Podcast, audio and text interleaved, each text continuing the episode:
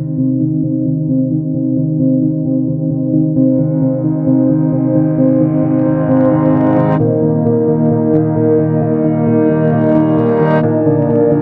compañeras, soy Guillermo Ramón Noguera, estudiante de quinto de Medicina de la Universidad de Málaga y coordinador de la Comisión de Educación Médica del Consejo Estatal de Estudiantes de Medicina.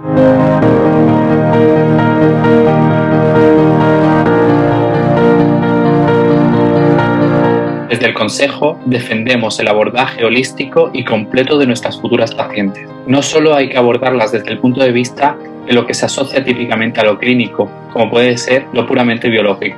También es esencial conocer la realidad psicosocial de estas pacientes. Para visibilizar esta concepción de la medicina y en conmemoración del día 31 de marzo, Día Internacional del Cáncer de Colon, entrevistamos a Yolanda Fernández, presidenta de la Asociación Balear de Pacientes de Crohn, colitis ulcerosa y ostomizadas.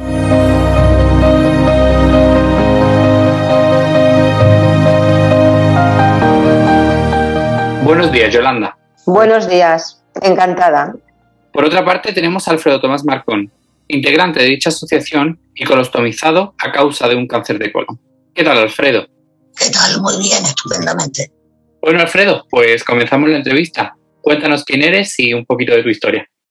Bueno, eh, como tú ya has dicho, mi nombre es Alfredo Tomás Marcón.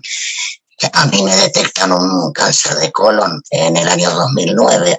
Lo primero que lo primero que recuerdo, por supuesto, es el shock de la información, ¿no? Y en ese momento em, me hubiera gustado que no fuera una comunicación tan directa, tan, tan este, choqueante, digamos. A lo mejor eh, si en ese momento hubiera eh, la presencia de otra persona, por ejemplo, un psicólogo, psicóloga, creo que me hubiera venido bien, pero vaya, quiero mm, antes que nada decir que a mí me han operado en el hospital de Inca de, cáncer de colon y dos años y medio después de, en el hospital Soliácer de Palma de cáncer de laringe. Quiero decir que la, la parte humana, la parte médica y demás fue eh, maravillosa. No tengo ninguna queja. Lo que sí encuentro, eh, con el paso del tiempo me di cuenta aún más que me faltó información, mucha información en eso creo que fue un poco deficitario el, tema y creo que, que, tal vez aún lo siga siendo, ¿no? Es una carencia que, bueno, que se podría mm, solucionar para el futuro. Bueno, a mí me detectan el, cáncer de colon, no me dan mucha explicación, la verdad, porque fue el cirujano el que me dio la noticia. Y mm, bueno, un poco como que uno tiene que inventarse a sí mismo, ¿no? Eh, para vivir la, situación y tal. En ese momento no me pareció que necesitara mucho más, pero eh, con el tiempo te das cuenta de que tal vez otro tipo de, o dar la información de otra manera me hubiera sido muy, muy útil, la verdad. Y de esa información que estás contando, que fue escasa, ¿no? Viéndolo con perspectiva ahora, ¿qué te hubiera gustado saber? Bueno, en la precirugía mm, yo realmente no tenía una, gran información, la verdad, de, cómo iba a ser todo. Pero bueno, me iba informando de pedacitos, un poco con el oncólogo, un poco con el cirujano, un poco con el médico de digestivo. Digamos que donde yo noté más la carencia de información fue en el post quirúrgico, porque ahí sí que me hubiera sido utilísimo tener cierto tipo de información. Por ejemplo, yo vivo en Inca, 25 kilómetros de Palma. Y en Palma, para cuando a mí me operaron, ya hacía 10 años que funcionaba en, el hospital de Sondureta, que era por aquel entonces el hospital de referencia de, de, las Baleares, un servicio de estomaterapia que a mí me hubiera venido fantásticamente bien.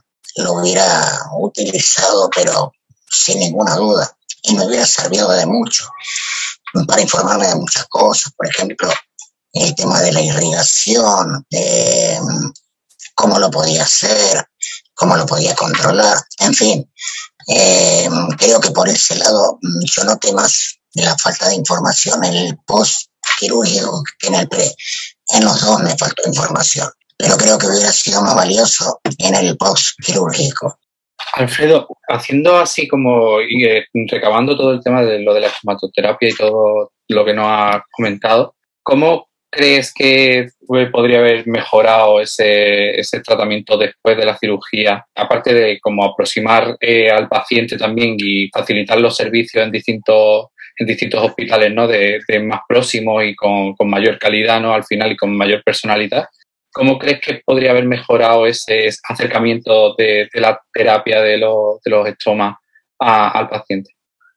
Bueno, en principio yo creo que mm, lo que, lo que noté es una falta de, a lo mejor, de, de, coordinación entre los centros hospitalarios, ¿sabes? Eh, porque si en ese momento eh, los enfermeros e incluso los médicos estuvieran al tanto que, de la existencia de un servicio de estomaterapia en un hospital, que en ese momento era el único servicio que había en toda la isla, pues eh, el caso como el mío no hubiera tenido, no hubiera pasado porque me he enterado muchísimo tiempo después de, la existencia de este servicio.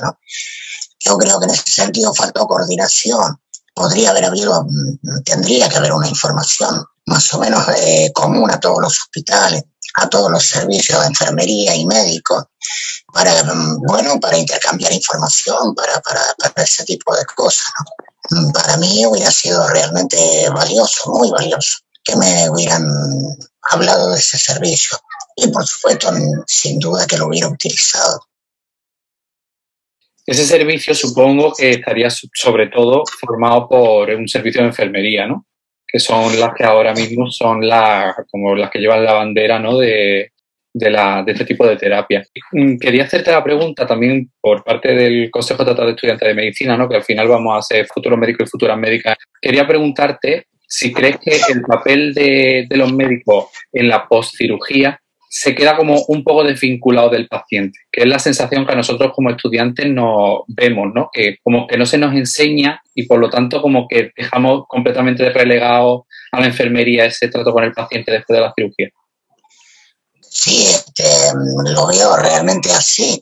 Eh, a veces me da la impresión como que en la medicina, bueno, los hospitales se mueven como compartimentos estancos, ¿no? Donde no hay mucha comunicación entre unos y otros.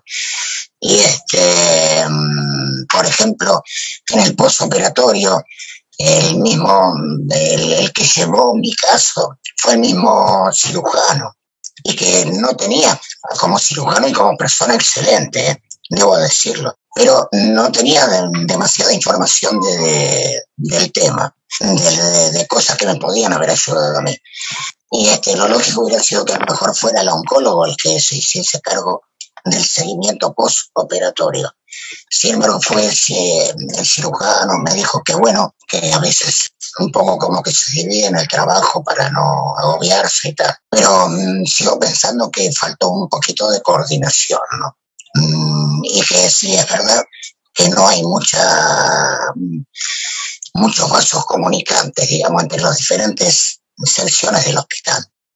También te quería preguntar, porque al final vemos muy carente cómo se hace después las curas y cómo se produce el, abordaje de esa ostomía que se le hace a, pacientes, en este caso por cáncer de colon, ¿no? una, una colostomía. Quería preguntar, y también pregunto a, Yolanda, ¿cómo se hace, cómo es el proceso una vez que sales de, la cirugía? ¿Cómo es el proceso de las curas y cómo es el proceso de cuando el paciente llega a casa y se tiene que hacer las curas y tiene que hacerse los cambios de bolsa y tal? Buena pregunta. A ver, es que Alfredo lo ha comentado, lo ha dicho muy claramente. Es decir, no hay una comunicación entre el médico y la figura del estomaterapeuta, que es el que lleva el peso total de la cirugía. Estamos hablando de una cirugía realmente compleja que vosotros como estudiantes lo vais a ver en prácticas, los que paséis por rotación en, los diferentes departamentos, tanto en digestivo como en urología, porque hay diferentes ostomías. Y hay una primera fase que sería el preoperatorio, en la cual vuelve a estar la figura de la estomaterapeuta, que es la que hace el marcaje. El marcaje es la que eh, da lugar a dónde tiene que el cirujano practicar la ostomía el cirujano hace luego un, trabajo que realmente es muy complicado, es una cirugía muy compleja, pero a partir de terminar esa cirugía dejamos de tener ese contacto con el profesional médico. Automáticamente pasamos a manos del estomaterapeuta porque ha habido una palabra que es la que define realmente curas. La, ostomía es una cura de una cirugía. Vamos a cuidar después cómo está la piel peristomal, si hay alguna complicación, que la suele haber y muchas, y algunas derivadas, lógicamente, de la intervención, como puede ser una hernia peristomal, pero realmente quien tiene relevancia después es la figura de la estomaterapeuta. ¿Que tendría que haber una mayor unión y mayor canalización entre ambos departamentos? Yo creo que sí. Porque es triste, acá a todos los pacientes nos ha ocurrido lo mismo cuando nos han practicado una ostomía, que a partir de la ostomía, el cirujano, el digestivo, no nos vuelve a ver para nada. El estómago parece que haya desaparecido. Esto cirugía y a partir de ahí ya mm, no formo parte de ti como paciente. Es el estomaterapeuta el que a partir de ahora te va, te va a llevar todo el, proceso. Es verdad que, en realidad es una cura, vamos a llamarle así, pero no es una herida, estamos hablando de una intervención mucho más compleja pero como que lo que hay por delante es el cuidado de la piel, el que el estómago no tenga una, estenosis. Cuando el estomaterapeuta ve alguna complicación web, lo pasa a comunicación del especialista. Sí que es necesario esa unión. Y sobre todo, mm, que no ocurra lo que le ocurrió a Alfredo. Gracias a Dios, por ejemplo, hablando de las islas, de lo que tenemos, lo que, lo que tenemos aquí ahora mismo, eh, contamos con la figura de un estomaterapeuta en todos los hospitales de las islas. Pero esto es algo muy reciente. Y por otro lado, hemos de, hemos de poner eh, en relieve que es una estomaterapeuta, en algunos casos dos por hospital. Cuando estamos hablando de cirugía, digestivo, urología, pediatría, por múltiples motivos hoy en día se hace una ostomía. Estamos hablando de una falta de personal por un lado, porque hay muy pocas estomaterapeutas y si nos, y si nos, ceñimos ya al ámbito nacional, no todos los hospitales todavía cuentan con la figura de una estomaterapeuta especializada para, para este tipo de pacientes. Esto ya por un lado. Evidentemente todavía nos queda mucho por luchar para que realmente se nos visibilice y para que realmente pues eh, se conozcan realmente las necesidades del paciente una vez haya acabado la, la, intervención.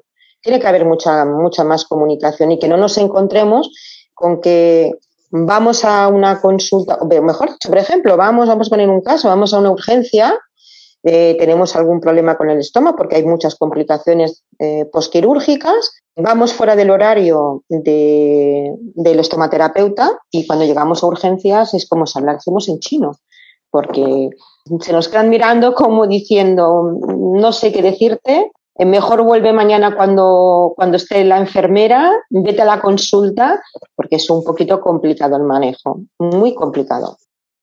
Al final es una cosa que nosotras defendemos mucho desde el Consejo y es que no solo tenemos que fijarnos en ese aspecto como hiperbiologicista, ¿no? que al final eh, también juega un poco eso con, la, con una carencia que tenemos, ¿no? como que dejar uno, unos pacientes completamente aparte. Ah, yo te voy a poner un ejemplo para que a lo mejor puedas entender lo que puede llegar a, pasar un paciente.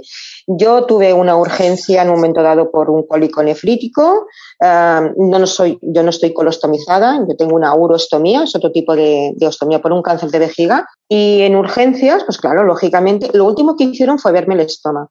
Y cuál fue mi sorpresa cuando el médico residente que me atendió, pues me dice, es que tienes una gran infección, porque tienes pus en el estómago.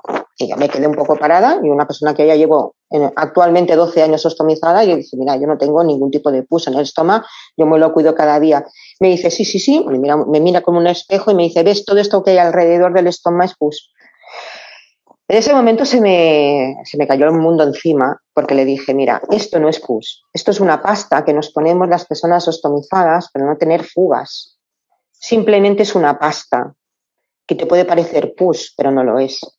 Entonces, ahí es cuando te das cuenta realmente dónde te encuentras y lo, vacío y lo desamparado que te puedes llegar a encontrar. Entonces, yo entiendo que eh, en el campo de las curas, vamos a llamarlo así, hay muchos campos, está el pie diabético, las ostomías, es decir, no se puede abarcar todo, pero sí que tener unos mínimos conocimientos. Algo que no nos deje desamparados porque, digo, por desgracia hay una estomaterapeuta por hospital, eh, turno de mañana de 8 a 3 y no estamos vendidos el resto de, resto de las horas. Sabemos que hacen, hacen muchísimo esfuerzo estas profesionales porque hacen formación interna al resto de, profesionales sanitarios para que al menos tengan los conocimientos mínimos. Pero que estamos hablando de 140.000 personas en toda España ostomizadas. Es decir, es un número considerable.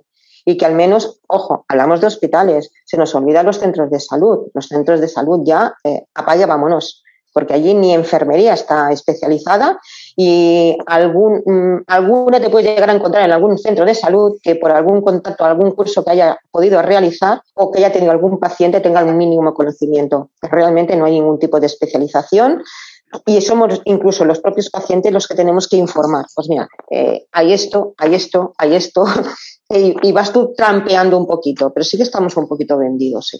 la verdad es que sí quería agregar justo al, hilo de lo que decía, que son las primeras curas y tal. En esa época yo los, las, las terapeutas las conocí muchos años después de la intervención. Entonces me mandaban al centro de salud, no al hospital. Y había una enfermera que por supuesto no era estomaterapeuta, pero bueno, por haber tratado otros casos ya tenía alguna experiencia, no había hecho ningún curso especializado, pero mm, fue la que me fue llevando más o menos lo que tenía.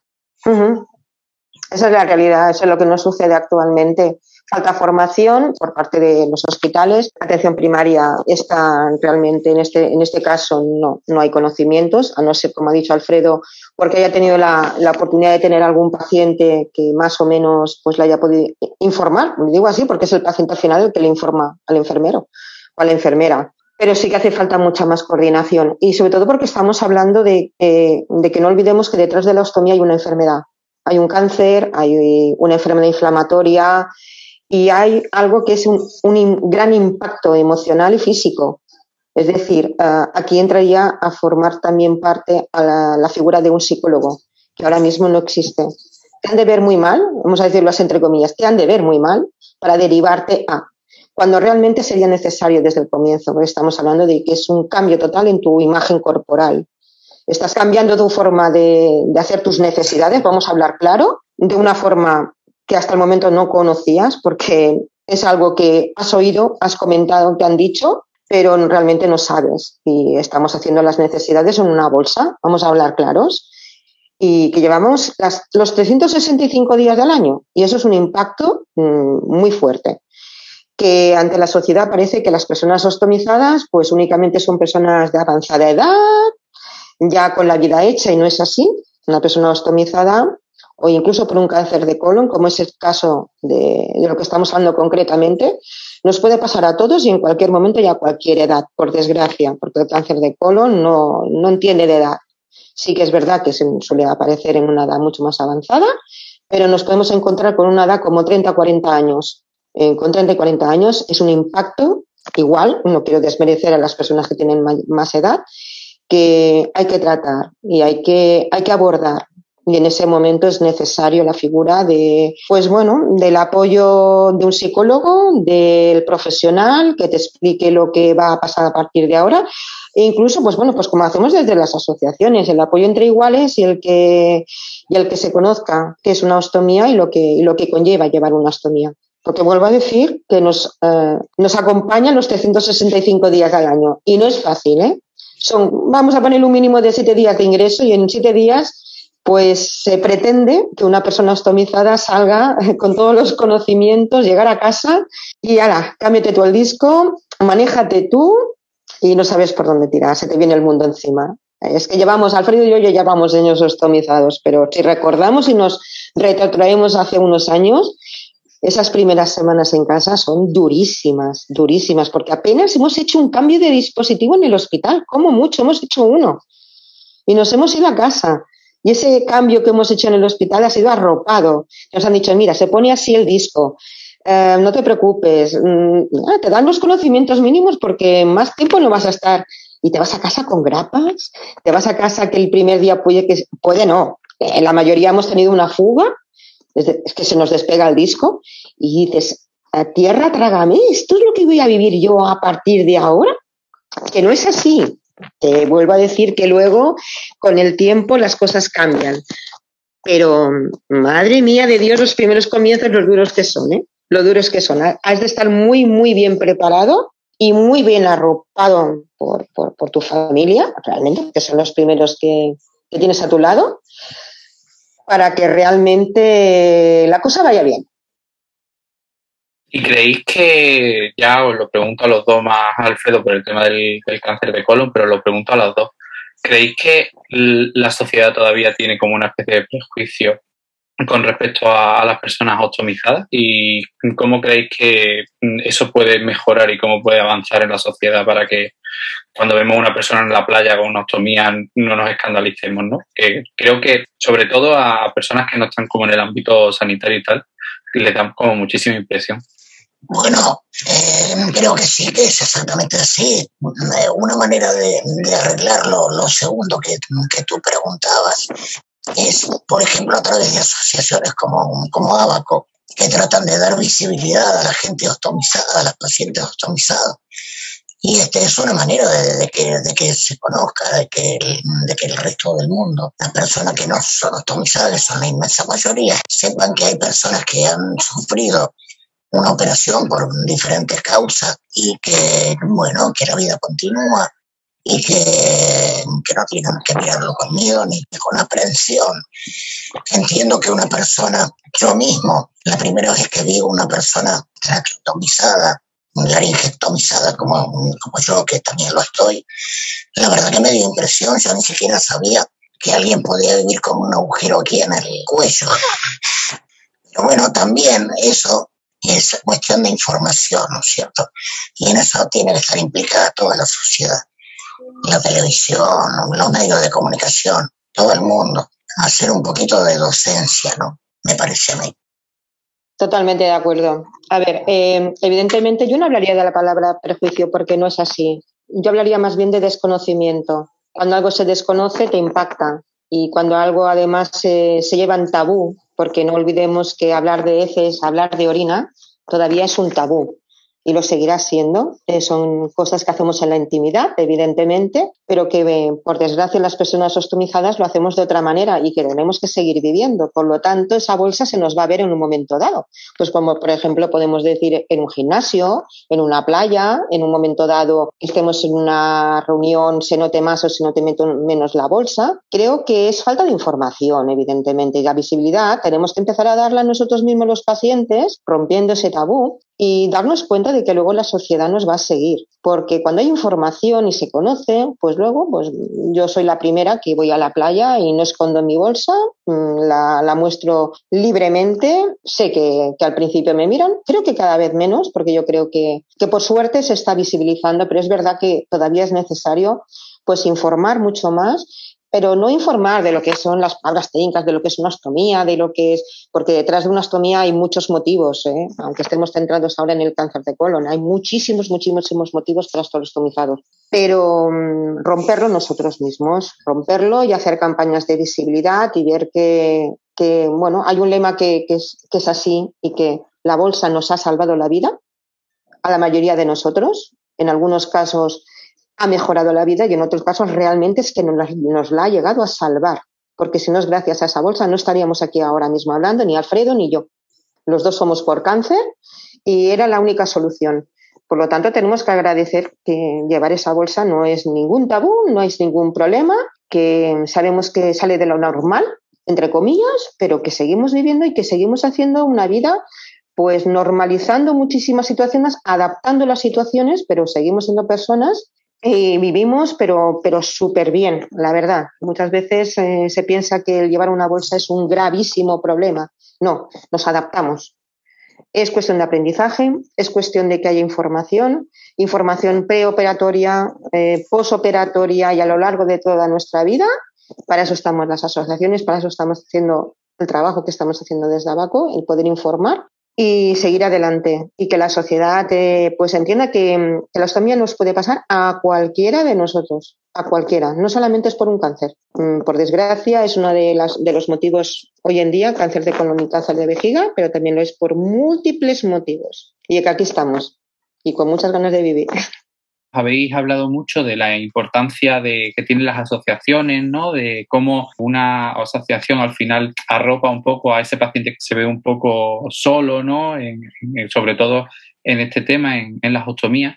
Y quería preguntaros qué papel creéis que tienen las asociaciones de, pacientes en este sentido y si creéis que todas las pacientes que tengan una enfermedad crónica o que tengan una situación parecida a la vuestra deberían como agruparse y formar asociaciones.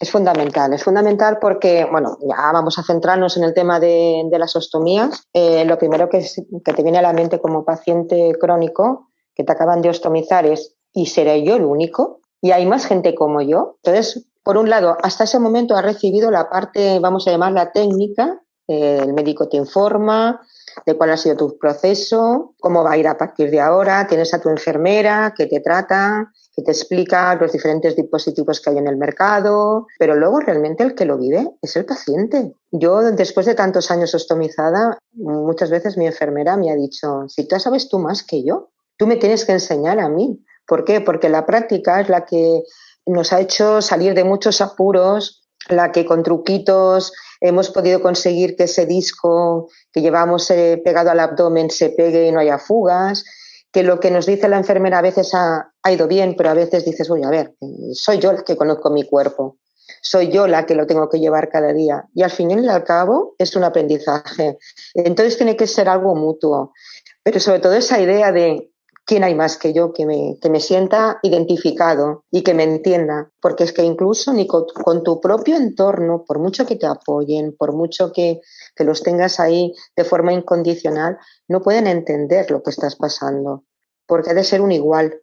Entonces, por eso siempre se hace mucho hincapié en el apoyo entre iguales. En este caso de las ostomías, pues de las ostomías como puede ser de la persona diabética, como puede ser de, cualquier otro tipo de patología. El podernos apoyar entre iguales y el que, el que nos aconsejemos, nos arropemos. Y eso te hace, como digo yo, un subidón de decir, eh, que no soy la única. Yo ojalá hubiera tenido mm, más contacto con pacientes en ese momento e incluso en el mismo hospital, que es algo que a veces eh, los mismos centros sanitarios lo ponen un poquito en, en, stand-by. ¿Por qué no que te visite otra persona astomizada en ese momento y verla y que te dé ese ánimo en la espalda que te diga, no te preocupes, que mira, yo ya llevo años y estoy donde estoy ahora, que nadie sabe lo que llevamos. Mira, a ver, yo lo voy a hacer. Esto es un disco. Esto es lo que llevo yo pegado todos los días, las 24 horas del día, a mi cuerpo.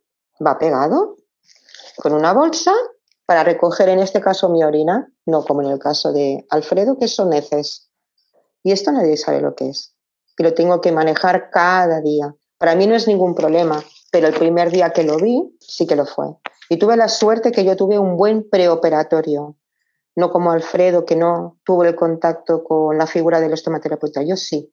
Yo dos, 24 o 48 horas antes me pegaron el disco, me la llenaron de agua la bolsa para que yo me fuera haciendo a la idea y estuve paseándome por el hospital hasta, fue un fin de semana hasta el lunes y para mí me sirvió porque yo me hice a la idea de lo que era. Pero ojalá hubiera hablado con pacientes en ese momento, con personas ostomizadas ya. Yo creo que es muy, muy importante para romper ese impacto emocional tan grande. Alfredo, para ti, ¿qué te ha aportado Abaco en este caso? Justamente lo que decía Yolanda, ¿no? El, encontrarte con otras personas a las que le pasa exactamente lo mismo. Es como ya de por sí ese hecho en sí mismo es, un, es como un factor aglutinante, ¿no? Es bueno conocer a gente que le pasa, que tiene una bolsa, que convive con una bolsa, y mm, si no es a través de una asociación, es bastante difícil que uno conozca a personas de ese tipo, porque como dice Yolanda, en el hospital.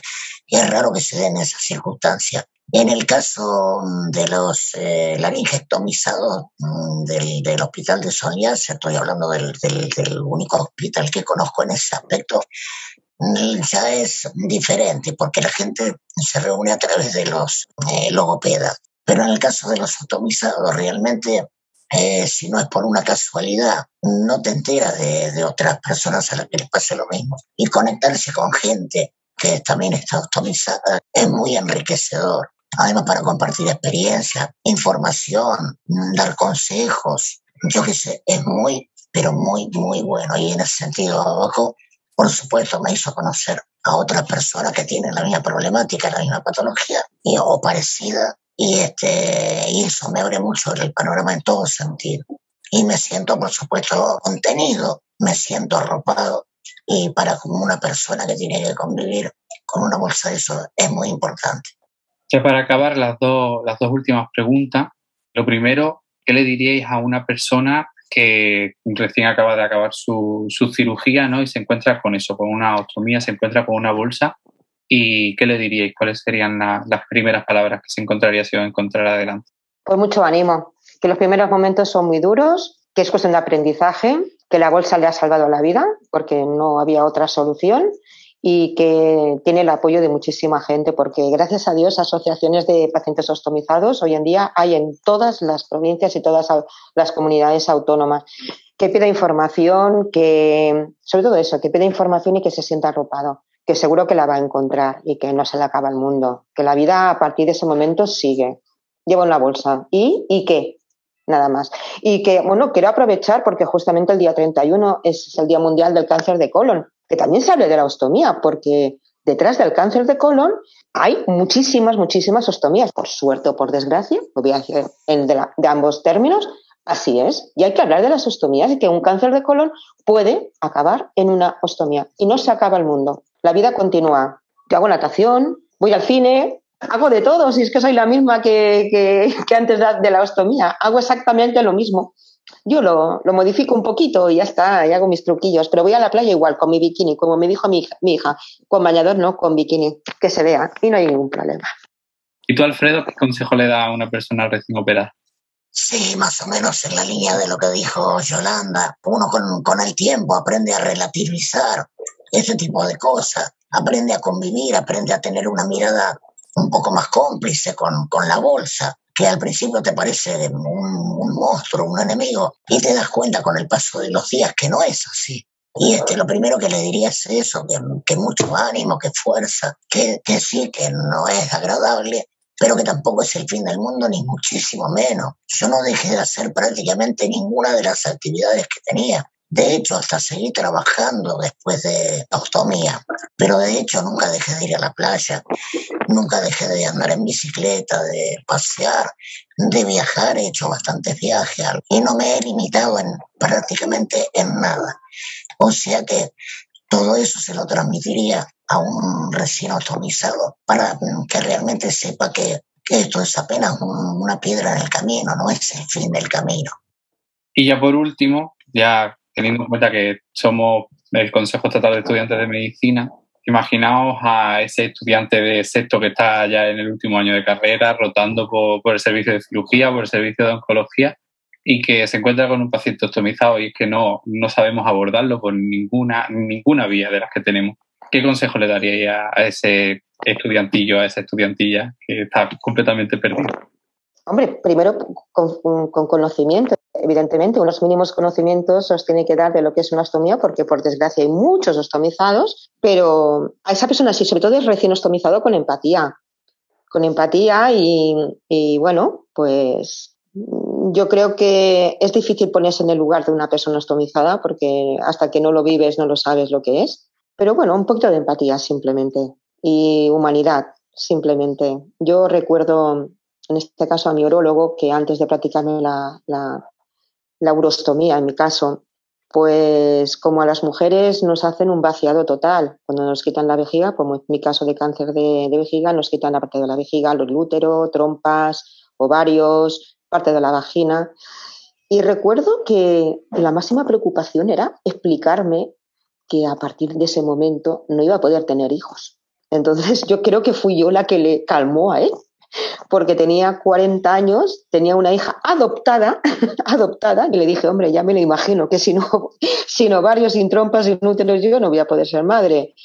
Pero si esa es tu máxima preocupación, yo creo que estaba, estaba perdido, estaba perdido y no sabía qué decirme, porque realmente, como bien has dicho, no se le forma para el post, eh.